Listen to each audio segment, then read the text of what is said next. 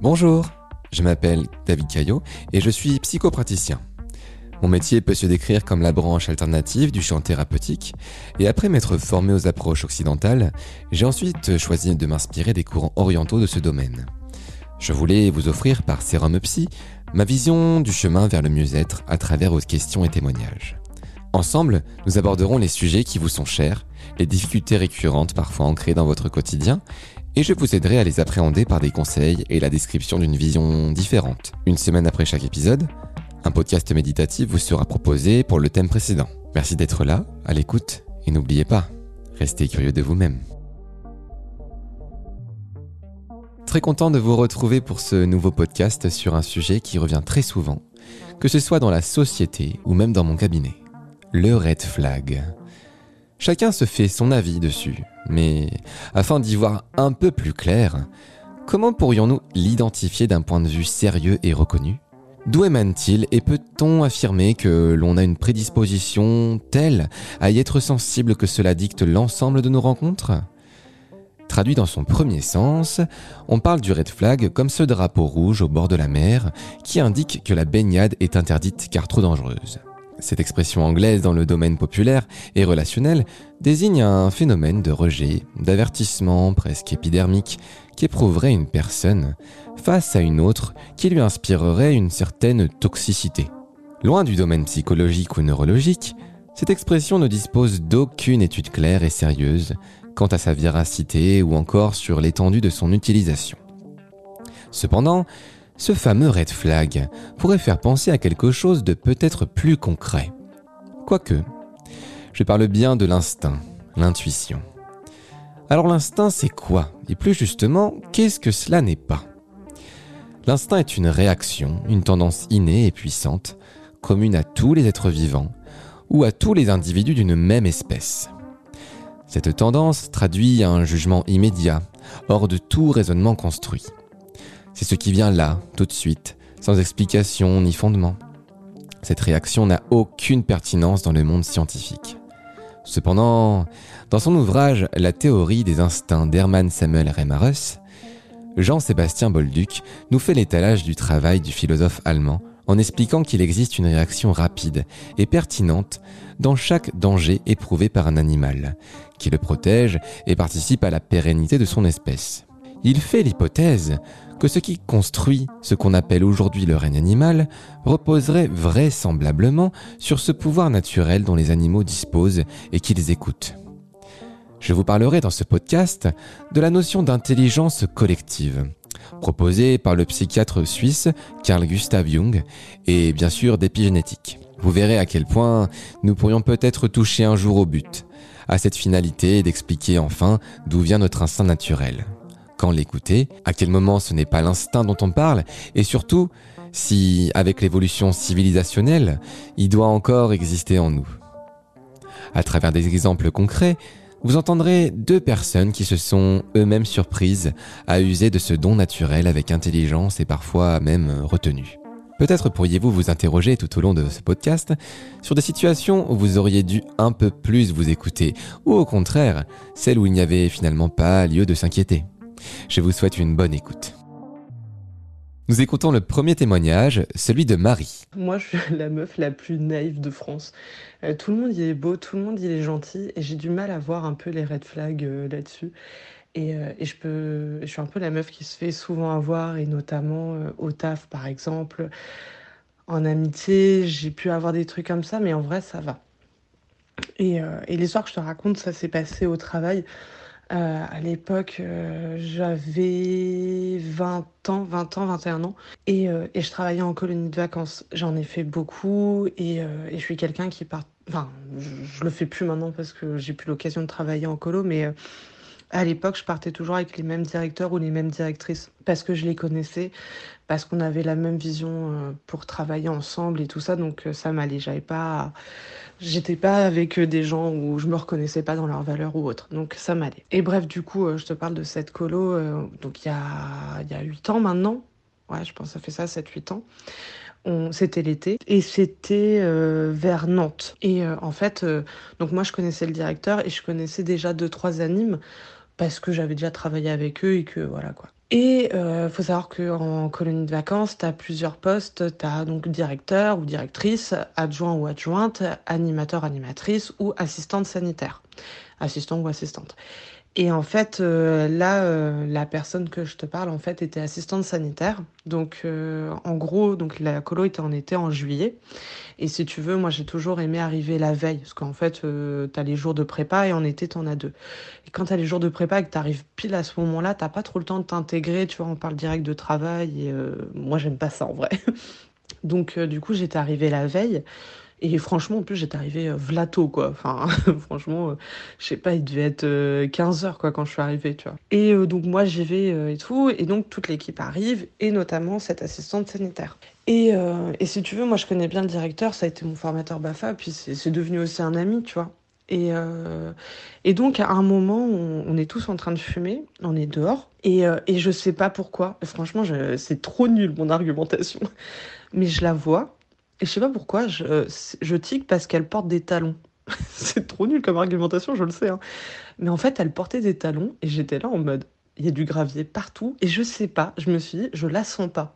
Mais franchement, je me dis, ouais, euh, enfin, tu sais, j'ai ma petite voix intérieure qui fait, euh, calme-toi.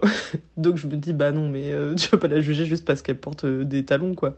Mais voilà, j'ai dans ma tête, je me dis, je sens que ça va pas le faire avec le directeur, tu vois. Donc bref, moi, je fais un peu ma vie et euh, bref, on fait les jours de prépa. Je, je la trouve pas pertinente quand elle parle en prépa, mais euh, bon, bah, peut-être parce que, enfin, je me suis dit ça aussi parce que moi, tu vois, j'ai l'habitude de travailler avec euh, ce directeur et que je sais où il veut qu'on aille et tout. Donc, tu sais, moi, j'ai plus la surprise entre guillemets, tu vois. Et je sais pas, un moment, enfin, c'est nul, tu vois, mais en exemple, un moment, elle convoque tous les polyvalents, donc tous ceux qui s'occupent du ménage, de la cuisine et tout ça, pour leur montrer comment mettre un pansement, tu vois.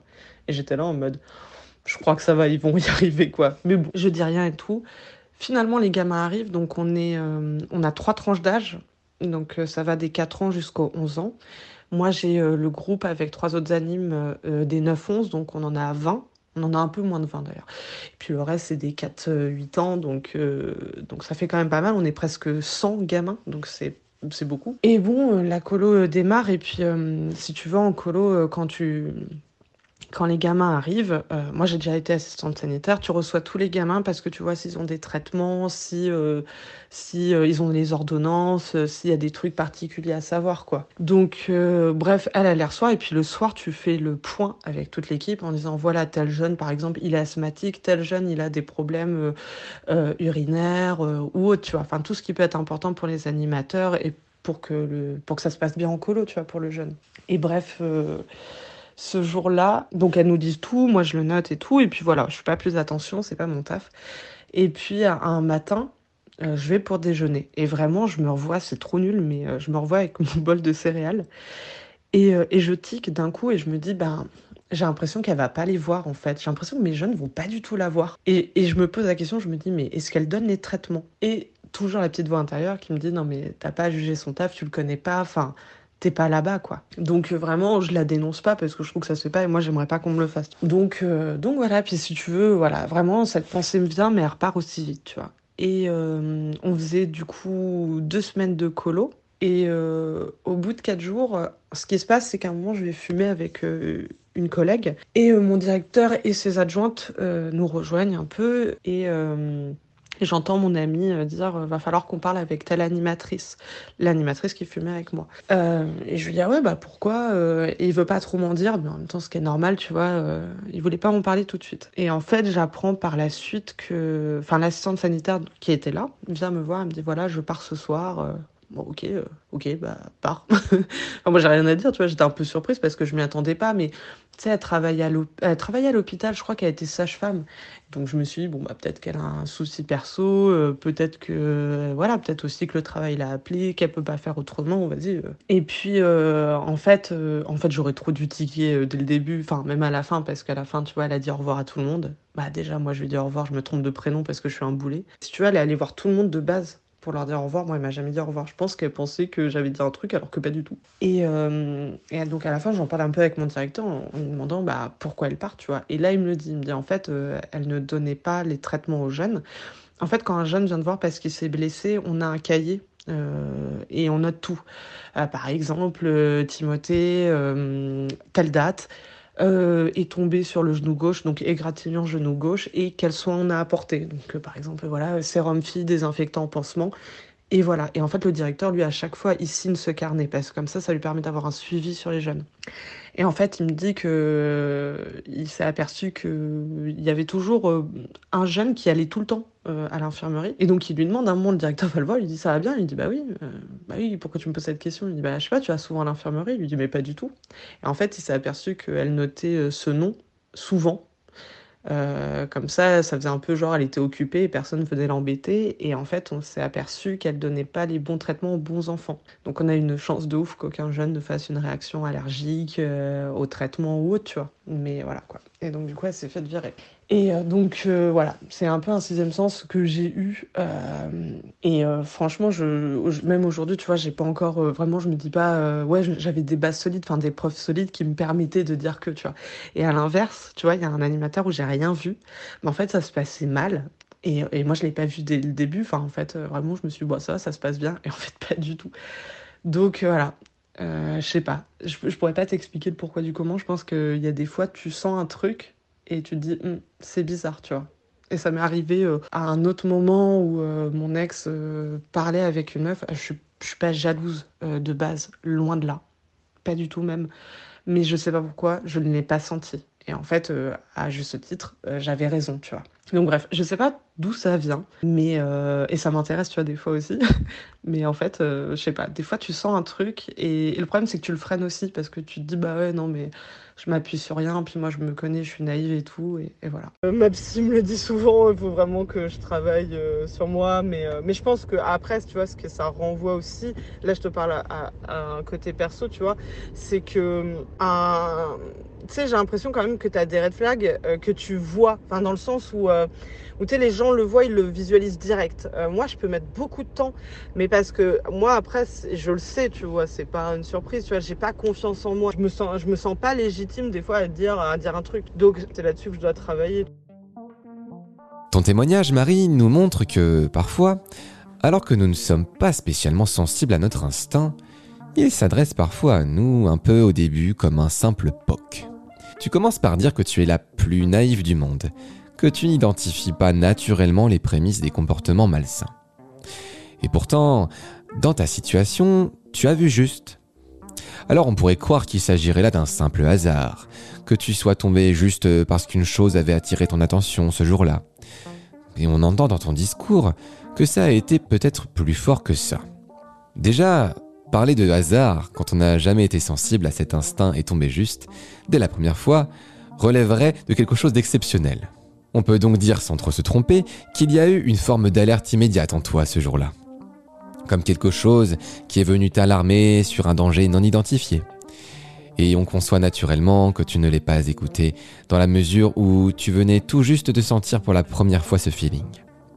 Ce qui est étonnant, cependant, c'est que cela ait commencé par une remarque vis-à-vis -vis de son accoutrement. Des talons, dans le contexte de l'animation, et dans une surface pleine de gravier, c'est effectivement peu adapté. C'est un peu comme si tu avais acquis un sens de la précognition. On pourrait faire la chronologie de ta logique, du moins on peut essayer. Cette assistante sanitaire porte des talons dans le cadre d'un métier qui ne s'y prête pas, et en plus, il y a du gravier sur le sol. Cette personne n'est sans doute pas assez impliquée dans sa tâche et préfère s'écouter plutôt que d'adapter sa tenue avec le contexte elle va avoir une mission à responsabilité et risque donc de ne pas saisir toute l'importance de son niveau d'implication et de son sérieux. Un peu alambiqué, me direz-vous. Je vous l'accorde. C'est un raisonnement loin de toute logique préétablie. Et pourtant, comment expliqueriez-vous la pertinence du red flag de Marie? Malgré le fait que tu sois resté passif dans la situation, après son licenciement notamment, elle n'a pas daigné te saluer. Avait-elle senti en toi que tu l'avais percé à jour? On pourrait également s'interroger maintenant sur le reste de tes expériences avec ton instinct. Tu dis que ta naïveté t'a conduite à de nombreuses déconvenues. Ce qu'on peut remarquer dans ton récit, c'est qu'une des seules fois où ton red flag a sonné, c'était pour alarmer d'un risque sur personnes vulnérables, à savoir en l'occurrence des enfants. Tu devrais peut-être te pencher un peu plus sur l'énergie que tu donnes aux autres et à toi-même. Tu uses, entre guillemets, d'un pouvoir lorsqu'il y a un risque pour autrui, mais dans ton cas, tu ne saurais te protéger de situations émotionnellement difficiles. Alors peut-être pourrait-on dire que si un jour tu rencontres une personne particulièrement mauvaise, capable des pires choses, tu auras de nouveau ce red flag.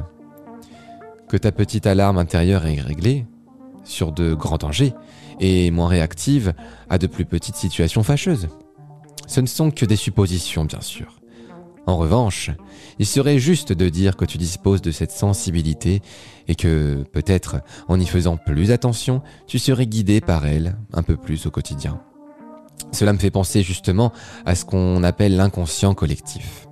C'est un concept du psychiatre suisse Carl Gustav Jung qui vient expliquer pourquoi, alors qu'un bambin n'a aucune notion de danger et n'est pas capable d'en identifier un, il serait enclin rapidement à opter pour un comportement de fuite face à un serpent ou à un lion par exemple. On parle bien ici de l'inné et non de l'acquis. Personne n'a appris à cet enfant à se méfier de ces dangers et pourtant, il a la connaissance que s'il ne se protège pas, il s'expose à la mort. Eh bien, l'inconscient collectif, c'est notre manière de percevoir le monde, comme l'ensemble de l'humanité. C'est une lecture universelle, capable d'analyser notre environnement avec des expériences de nos ancêtres. Alors bien sûr, arrivé à notre stade d'évolution, il y a une myriade d'éléments déjà enregistrés en notre mémoire, notre inconscient, qui interagissent entre eux et qui tendraient à produire différents liens avec les dangers de notre époque. Ce que je veux mettre en avant, c'est l'idée que ces instincts primaires, mêlés au contexte actuel et notre prédisposition à l'écouter, nous permettraient peut-être d'éviter certains dangers. Dans la nature, c'est toujours le plus fort, le plus évolué qui parvient à survivre et à se reproduire. Nous avons à présent accumulé une force suffisante pour oublier un petit peu ce sixième sens que nous avions. C'est également notre mode de vie qui endort notre sens de l'instinct. Parce que vous ne risqueriez pas de tomber face à un tigre à l'angle de la rue que vous allez traverser. Merci Marie de nous avoir raconté cette anecdote peu commune. Peut-être te sentiras-tu à l'avenir plus curieuse de toutes ces fois moins évidentes où ton intuition t'a guidé nous pouvons passer au deuxième témoignage, celui d'Alexandre. Bonjour, je me présente, euh, je m'appelle euh, Alex, Alexandre, 32 euh, ans, je suis infirmier. Je tenais à partager en fait ma dernière relation, la relation que, j'ai vécue, qui à la fois présentait des, des red flags en fait dans ses débuts et d'autres qui sont apparus au fur et à mesure. Euh, pour contextualiser un petit peu, en fait, euh, du coup, mon ancien partenaire, euh, c'est quelqu'un, c'est quelqu'un en fait que, que j'ai rencontré qui a changé de bord, en fait, qui était auparavant hétérosexuel et qui s'est qui s'est découvert, qui s'est découvert, qui a souhaité chercher en fait au regard de son homosexualité. On a pu se voir pendant un an de manière épisodique. au bout de cette année-là, en fait, il m'a indiqué qu'il souhaitait potentiellement chercher du sérieux, ce qui m'a assez surpris au regard de, sa situation. Euh, mais c'est vrai que j'accrochais bien avec lui, donc c'est une expérience que j'ai voulu tenter avec. effectivement, moi, des, premiers points qui me questionnaient, dans le sens où, moi, moi, de mon côté, déjà, je me suis dit, je pense que c'est quelqu'un qui n'a peut-être pas assez profité en fait euh, et, il est encore en train de se chercher sur beaucoup de choses. Est-ce que c'est vraiment quelque chose de stable qu'il va pouvoir proposer en face? Est-ce que vraiment euh, c'est quelque chose qui correspondrait pas? Est-ce que c'est pas un petit peu trop risqué? Euh, J'ai quand même choisi de, de me lancer dans cette relation avec lui. Et en fait avec toujours ma, ma, petite réserve au début, mais en fait la première année qu'on a partagé ensemble, ça a été une année en fait qui a été hyper rassurante à tout niveau où, euh, en fait on, j'ai rapidement pu voir son entourage, il a vu le mien, euh, tout se passait vraiment bien, il, semblait répondre en fait à, tous les questionnements, toutes les attentes que j'avais, et on avait une communication qui était très fluide, euh, on pouvait aborder les sujets sans difficulté, pas de conflit euh, à ce moment-là. Et du coup, euh, du coup, euh, on va dire que tout se passait plutôt bien. au fur et à mesure, c'est que dans, ce cadre un petit peu de redécouverte et, d'exploration, il a pu découvrir un petit peu plus tout ce qui était la fête, parce que c'est vrai que c'était quelque chose qu'il n'avait pas forcément expérimenté avant. Moi, ça m'a fait plaisir. Enfin, j'ai toujours été moi-même assez fêtard, on va dire, et j'aspirais à, à, me poser davantage. Et en fait, au fur et à mesure, c'est là où j'ai vu des petites complications qui se sont présentées, euh, notamment en fait tout simplement euh, à savoir euh, gérer son budget. En fait, il se faisait dépasser par la fête. On a vécu longtemps, longtemps comme ça, où j'essaie d'être à la fois l'aspect raisonnant tout en étant voilà, c'est normal qu'il faut qu'il profite. Et en fait, de plus en plus, à, me rendre compte que certaines interactions qu'il qu'il avait étaient était, plus qu'amical, on va dire. Et du coup, sortait un petit peu de ce cadre, de ce cadre euh, qu'on avait pu fixer.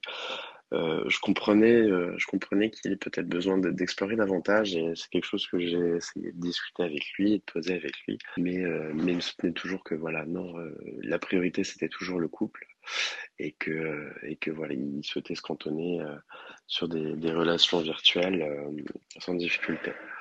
Euh, au fur et à mesure du temps, en fait, c'est quelque chose qui s'est intensifié, à savoir que, en fait, euh, ça a même poussé jusqu'à des cercles amicaux, en fait, où, il rentrait dans des interactions qui étaient, euh, qui étaient plus du flirt ou davantage. Même à l'heure actuelle, moi, je ne sais pas ce que ça a pu donner au-delà.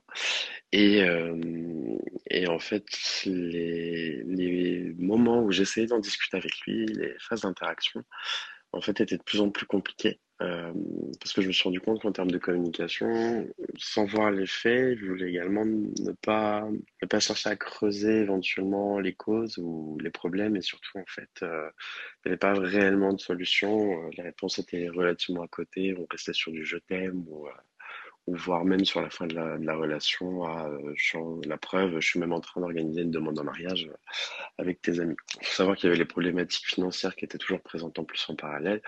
Donc je le voyais, je le voyais à la fois se perdre dans des choses et qu'en fait on n'arrivait pas à débloquer, euh, à débloquer des problématiques.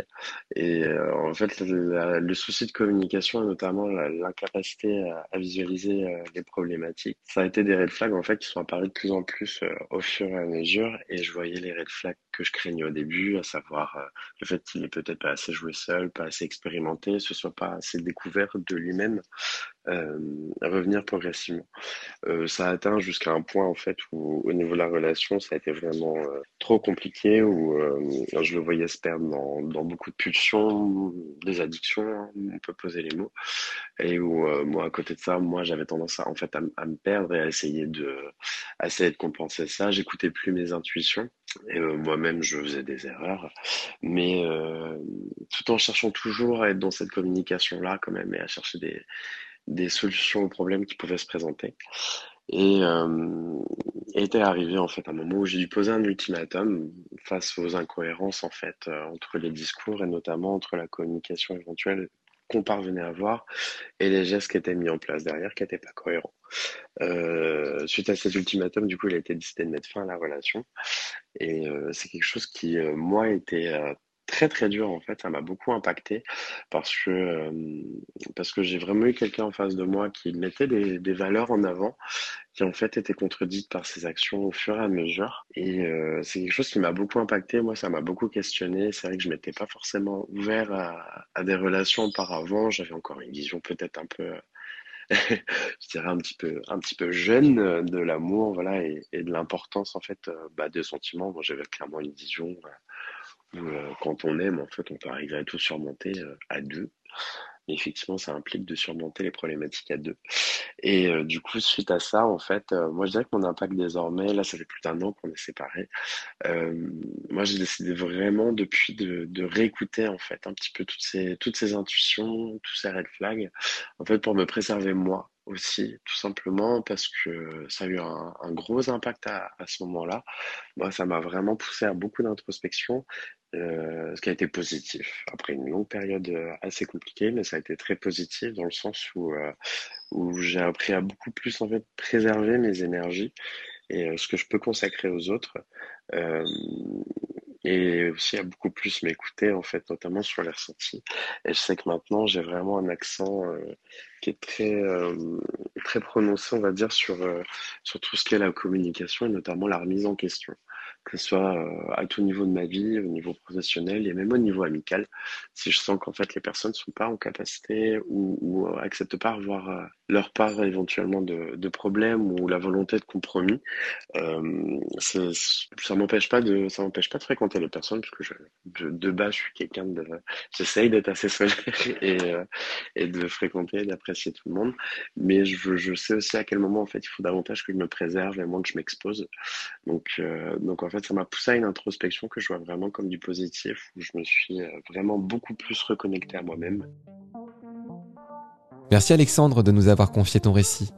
Ce n'est jamais évident de revenir sur une histoire d'amour sur laquelle on avait fixé une potentielle pérennité. Tu as commencé par directement nous affirmer qu'un premier red flag est venu s'agiter devant tes yeux dès le début avec cet homme.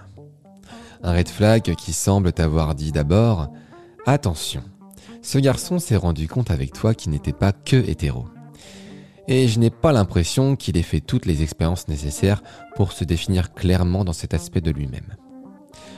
On peut facilement comprendre que cette intuition n'est pas suffi pour te désengager de la séduction, car il aurait très bien pu manifester une forme d'attachement sain et suffisant pour toi sans pour autant qu'il soit problématique. Et c'est d'ailleurs ce qui s'est passé pendant une année entière. Mais, manque de chance, le naturel s'est chassé trop longtemps et il est revenu au galop.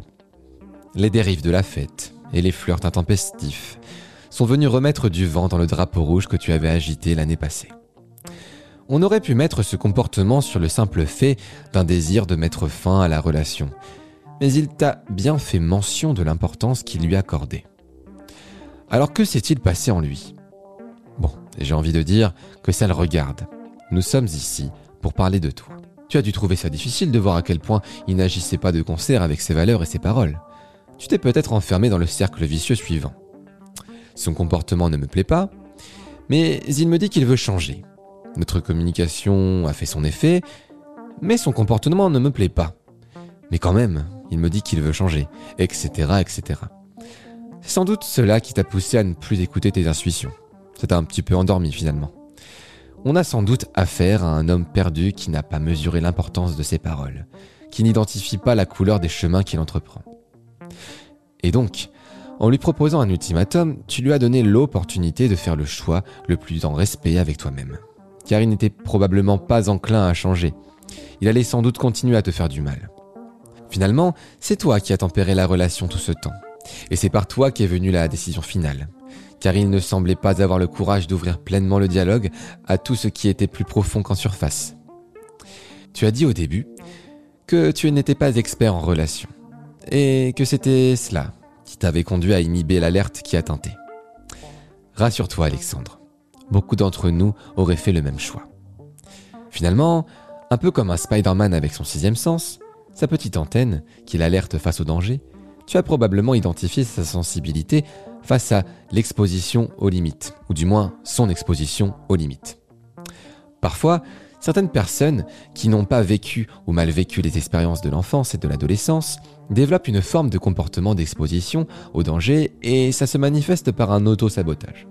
C'est en cela que tu t'es alarmé face à cet être et tu as peut-être euh, identifié en lui quelqu'un qui allait être volage, inconstant et peu honnête vis-à-vis des pulsions, de ses pulsions en tout cas, et ses sentiments.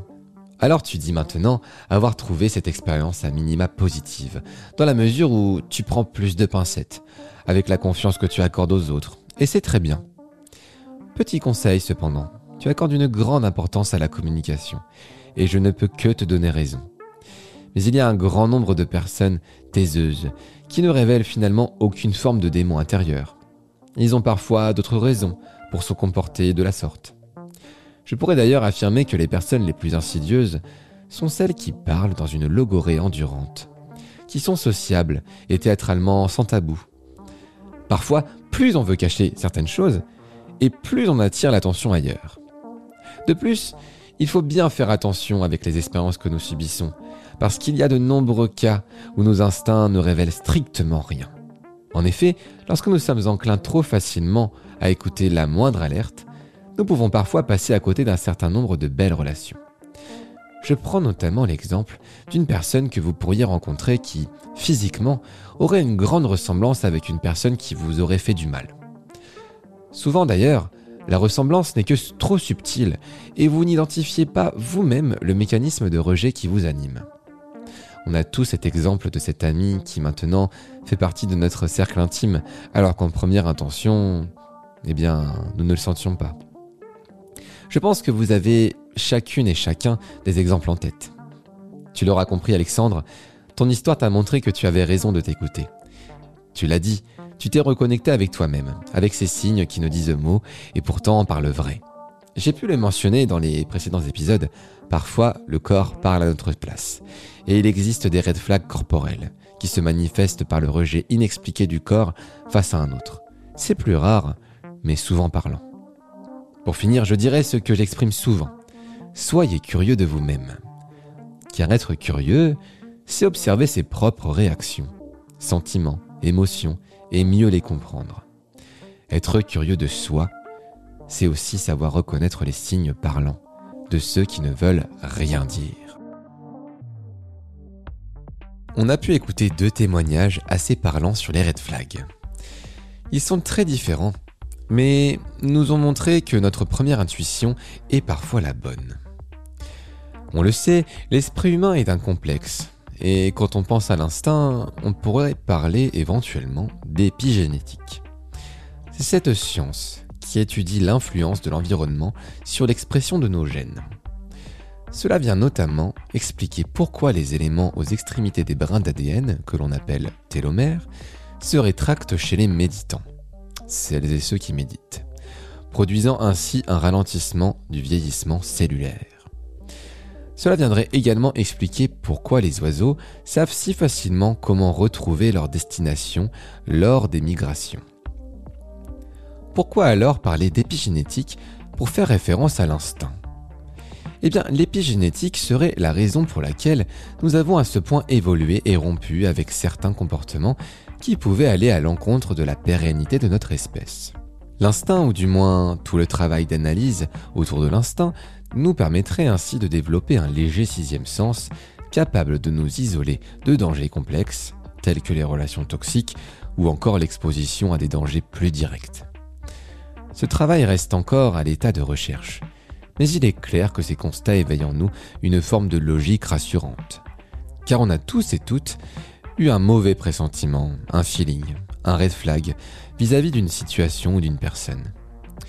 Le tout est de disposer d'un maximum d'éléments sur la situation et les références que l'on pourrait détacher, afin d'identifier si, clairement, il s'agit d'un leurre inconscient ou bel et bien d'une alerte justifiée d'une menace. Merci de m'avoir écouté.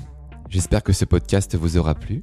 N'hésitez pas à me laisser un message sur mon Instagram SerumPsy tout attaché pour me dire ce que vous en avez pensé.